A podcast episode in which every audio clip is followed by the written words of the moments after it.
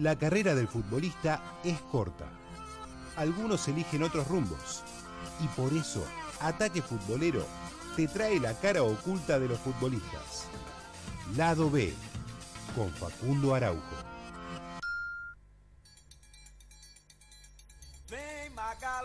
Rojão, traz a lenha pro fogão, vem fazer armação. Hoje é um dia de sol, alegria de coió, é curtir o verão. Vem Magalenha Rojão, traz a lenha pro fogão, vem fazer armação. Hoje é um dia de sol, alegria de coió, é curtir o verão. Ye, ye, ye, ye, Le damos la bienvenida entonces al capítulo número 8 de esto que como siempre decimos hemos llamado a, eh, lado B en ataque futbolero como siempre, capítulo número 8 y esta vez es el turno de Carlos Enrique Raposo. Muchos lo conocerán como el Kaiser. ¿De dónde viene este apodo? ¿Qué hizo para que hoy contemos su historia aquí en ataque futbolero? Ahora se van a enterar. ¿Le puedo decir algo? Yo le voy a... Sí, dígame. Ya con la música y con lo que adelantaron en las redes sociales de Ataque-Radio, estoy muy ilusionado. Bueno, nació el 2 de abril de 1963 en Río de Janeiro, Brasil, por eso la música, bien samba brasileña. Y antes de que empecemos a contar la historia, les voy a decir, esta historia es de verdad, esta historia pasó, hay una película que cuenta esta historia, pueden chequearlo en internet, así que agárrense de la silla, abróchense los cinturones, porque la historia que van a escuchar es, la verdad, increíble. Hoy traemos la historia de Carlos Enrique Raposo, alias el Kaiser, porque fue el mayor estafador en la historia del fútbol. El mayor. Estafador. Estafador. Estafó a más de 10 clubes. Y ahora se van a enterar por qué.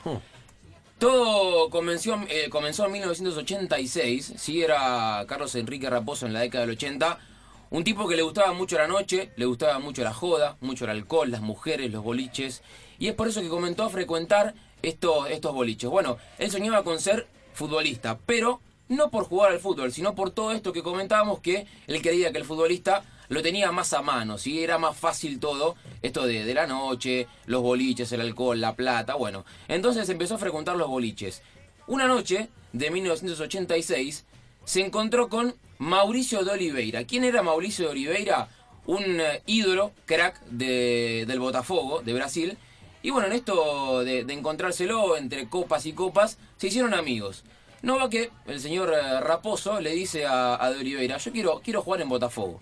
Quiero ser como ustedes, le dice. Se queda eh, de Oliveira, no, no lo podía creer. Dice, sí, sí, yo quiero ser como ustedes.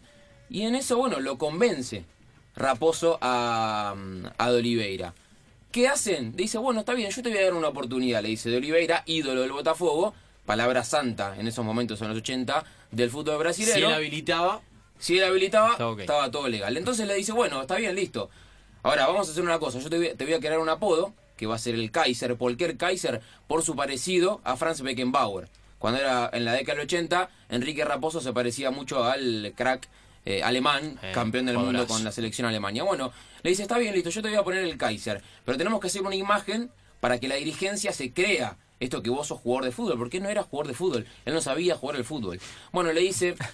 Eh, Enrique Raposo le dice, sí, yo estuve en el, en el- el Independiente campeón de la Libertadores del 84 y la Intercontinental. Carlos Enrique Raposo, el, en realidad el Carlos Enrique que estaba en Independiente es sin la H, este es con la H, y era loco Enrique. Sí, bueno, entonces el- los dirigentes de Botafogo se lo creen, si comen el cuento de que él había sido campeón de la Libertadores del 84 con Independiente y consigue ser nuevo jugador del Botafogo. hoy con las redes sociales eso es Hoy imposible. es imposible. En ese momento no había mucho internet, no podían constatar esto que decía, pero como lo, lo, lo mencionaba Mauricio Oliveira, listo, ya está, nuevo jugador de Botafogo. ¿Qué pasa el primer entrenamiento de, del Botafogo? Como él no sabía jugar al fútbol, ¿qué hace el primer entrenamiento? Le dice a un compañero, tirame la larga, tirame la larga. Bueno, va que se la tira larga, se agarra el muslo. Mentira El mentirón, tiro. se, se hace que se había desgarrado 20 días a la enfermería. Él siempre firmaba contratos muy cortos, de 3, 4 meses, para obviamente evitar esto que, que se den cuenta que no, que no era verdad, que, que no era jugador de fútbol. Bueno, estaba 20, 30 días en, el, en la enfermería sin jugar al fútbol, haciéndose lesionado. Cobraba. a todo Cobraba primas y sueldo. Un verdadero estafador. Y cuando se le terminaba este tiempo de, de, de lapso que le daba la enfermería del club, le decía a un amigo dentista que le haga un, un certificado trucho con algún problema físico para seguir de gira, seguir de joda y no, no jugar nunca. Bueno, en ese momento no había resonancias magnéticas, no podían constatar que él estaba lesionado. Hizo esto durante 3-4 meses, cobró prima, sueldo, todo y se fue al Flamengo. ¿Qué Ajá, pasó bien. En, en el Flamengo? Lo recomendó nada más ni nada menos que Ricardo Rocha, otro ídolo de la selección de, de Brasil en el 94, ¿sí? Eh, 1987 llega a- al Flamengo. Dice, el Kaiser era un enemigo del balón. Le pedía a algún compañero que le pegara una patada y se iba a la enfermería. Bueno, esto pasó en el primer entrenamiento de- del Kaiser en el Flamengo. Le pidió a un compañero que le pegue una patada para hacerse el lesionado y así estuvo también 20 días fuera de las canchas. ¿Qué hacía? El, el- el querido Kaiser se iba de joda y a los entrenamientos llegaba hablando por teléfono celular, en aquellos entonces, en la década del 80, casi 90, los celulares no eran muy comunes y eran esos ladrillos, lo- los grandes. Bueno, sí. él llegaba a los entrenamientos hablando por celular, hablando inglés, entre comillas, porque se hacía el que hablaba con agentes europeos, se hacía el que, el que bueno, estaba negociando su pase. Todo mentira, todo mentira. Hasta que un día, Ronaldo Torres, ex preparador físico del Flamengo, se queda un tiempito atrás de él, escuchándolo, y hasta que se da cuenta que era todo mentira, que no estaba hablando con nadie, que el celular estaba apagado, que ese inglés era muy burdo, que no está- y le dice, vos no estás hablando con nadie. El Kaiser se quedó, no lo podía creer. Bueno, se tuvo que ir del Flamengo, ¿por qué? Porque era todo mentira, no llegó a jugar ni siquiera tampoco un partido oficial en el Flamengo. Venía a no jugar en el Botafogo, tampoco jugó en el Flamengo. ¿Qué pasó? Porque uno dice, bueno, se hizo viral, se conoció todo, su historia, nada. El querido Kaiser le pagaba a periodistas para que hagan notas en, lo- en los diarios y hablen Sobre bien él. de él. Mirá bueno, vos. después del Flamengo, se va al Puebla de México. Muy poco tiempo estuvo también, dos, tres meses. No le gustó para nada la, la vida allí en México y se fue a El Paso Patriots, un equipo de Estados Unidos, de Texas, de obviamente cerca de México. Y también estuvo dos, tres meses, tampoco le gustó y volvió a Brasil en 1989, más precisamente al Bangú. Y escuchen lo que pasó en el Bangú. El querido Kaiser llega, emplea la misma anécdota y la misma eh, estrategia que en el Flamengo y que en el Botafogo, hacerse lesionado. Entonces, bueno, estaba todo el tiempo lesionado. Seguía, seguía de fiesta, seguía de joda, iba a boliches. Hasta que un día, 4 a.m., en un boliche, él ve entrar a, a Moisés. ¿Quién era Moisés? El técnico de ese momento del Bangú. Entra desesperado al boliche. Lo, lo va a buscar, lo va a buscar hasta que lo encuentra. No va que lo encuentre y le dice a- al Kaiser, mañana tenés que jugar. El Kaiser se queda No me digas. y le dice, no, ¿cómo que tengo que jugar si yo estoy lesionado? Yo, Mentira. eh, le habrá dicho, yo juego acá en el boliche nomás. Le di- bueno, le dijo, no, yo no puedo jugar, estoy lesionado, no puedo, no puedo, no puedo. Y Moisés le dice, no, me llamó el jefe, el jefe en ese momento era Castor de Andrade, uno de los máximos cabecillas de la mafia de, de Brasil, eh, dueño del Bangú, que le, lo había llamado a Moisés y le había dicho, mañana tiene que jugar sí o sí el o jugás Kaiser. o sos boleta. O jugás o te mando a hacer boleta. Bueno, el Kaiser, no, no juego, no juego, estoy lesionado, no puedo, no puedo, no puedo. Hasta que Moisés le dice, eh, bueno, vas al banco, listo, está bien. Se va, Moisés de- del boliche, sigue, sigue el Kaiser de joda, de joda, de joda en el boliche, llega a la concentración del hotel cuando sus compañeros estaban eh, bajando a desayunar. Bueno, día de partido. After. Los el esquivando. Para en él, el era, para él era el after. Día de partido, día de partido. El Kaiser sentado en el banco, Moisés ahí como técnico, 1 a 0 del Coritiba, 2 a 0 del Coritiba. ¿Y qué pasó? Llega el llamado de Castor de Andrade para el técnico Moisés, que le dice, Movete que entra. ponémelo al Kaiser porque se pudre todo. Bueno, lo agarra Moisés, se da vuelta a Kaiser a calentar. Uh. El Kaiser, imagínense la cara, no había jugado nunca. Se, está- derru- se y estaba- derrumbaba pará, todo. Estaba roto, aparte. Estaba roto. roto de haber salido. Sí, y supuestamente estaba lesionado, entre comillas. Y se le caía todo tipo, se le caía todo. Porque se iban a dar cuenta que era malísimo, que era un burro, que no sabía jugar al fútbol. Claro. Entonces, ¿Qué hace? Bueno, ¿qué pasa cuando un equipo va perdiendo, van todas las cosas mal? La hinchada empieza a putear. Bueno, en esto de, de que estaba haciendo la entrada en calor, empieza a buscar desesperadamente una, una alternativa para no jugar. No, mira. ¿Por qué? Porque se iba a, a- se iban a todos a dar cuenta que era toda una mentira, que él nunca fue jugador de No fútbol. me diga que le tiró.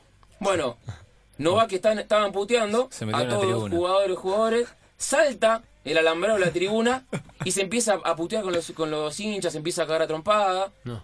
se frena el partido, el Kaiser expulsado, no juega, no juega ese partido.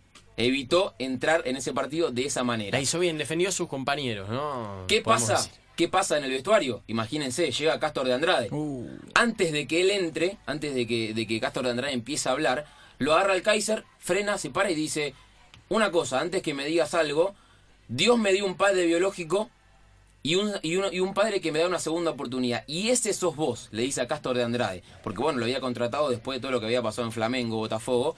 Y ese sos vos, le dice, me diste una segunda oportunidad. Si querés, en 20 días me voy. Dice, Castor de Andrade, Castor de Andrade se quedó perplejo, no lo podía creer. Lo abrazó, le dio un beso, le hizo contrato por seis meses más. Oh, Bueno, siguió, la, hizo, la hizo bárbaro. la hizo perfecta, siguió la vida del Kaiser hasta 1990, que saben a dónde fue?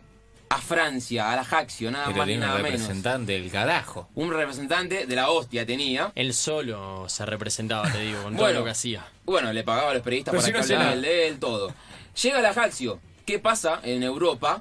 Que, como siempre, eh, ya desde hace mucho tiempo, desde la década del 90, presentaban a los jugadores con, con toda la gente. Bueno, él, sol- él creía que ese- esa presentación era solo saludar, listo, con la ropa del, del equipo No y todo. me diga que le hicieron hacer jueguitos. Bueno, día de presentación, él estaba en la cancha y en eso ve que empieza a venir el profe con 50 pelotas. Se empieza a agarrar la cara y dice, no, ¿qué hago, Brasil, ¿no? ¿qué hago ahora? ¿Qué hago ahora? ¿Qué hago ahora? ¿Qué hago ahora? Bueno, así como en Bangú se trepó a la tribuna, agarró todas las pelotas, las empezó a patear a la tribuna. Imagínense la gente. Eufórica, Kaiser, Kaiser, Kaiser, Kaiser. Empezó a revolear una por una, uno por una, 50 pelotas revolvió. A la tribuna no había más pelotas para hacer entrenamiento. Se suspendieron entrenamiento, los dirigentes se agarraban la cabeza porque no tenían más pelotas. Lo querían, lo amaban al Kaiser, él se besaba la camiseta, besaba la, la bandera Un de Francia, Un hermoso vende humo. todo. ¿Qué pasó? Bueno, no, no se hizo el entrenamiento, zafó de, de jugar ese día y obviamente seguía con su, con su gran mentira, ¿no? Entonces, bueno, jugó un amistoso nada más en el, en el Ajaxio. Ah, al fin, por lo menos entró. Ese amistoso se hizo el lesionado y siguió jugando por amor a la camiseta para que la gente lo quiera, hasta que en un momento... Para se- que no digan que es un burro. Claro, para que no digan que es un burro, se terminó el contrato con el Ajaxio y volvió a Brasil. Después pasó por el América, Vasco da Gama, Fluminense, Palmeiras y Guaraní. Hasta que a los 38 años decidió decirle adiós al fútbol. Adiós, casi que ni jugó, ¿no? No, no me arrepiento de nada. Los clubes engañaron mucho a los futbolistas. Alguno tenía que vengarse de ellos. Lo último, para cerrar, Ricardo Rocha dijo lo siguiente. En una disputa a mayor mentiroso, Pinocho perdía con el Kaiser. Espectacular. Estupendo, ¿eh? Espectacular. Estupendo lo de Facu Araujo. Con un nuevo capítulo del lado B, ¿eh? Aquí en. Ataque Futbolero en Club 947.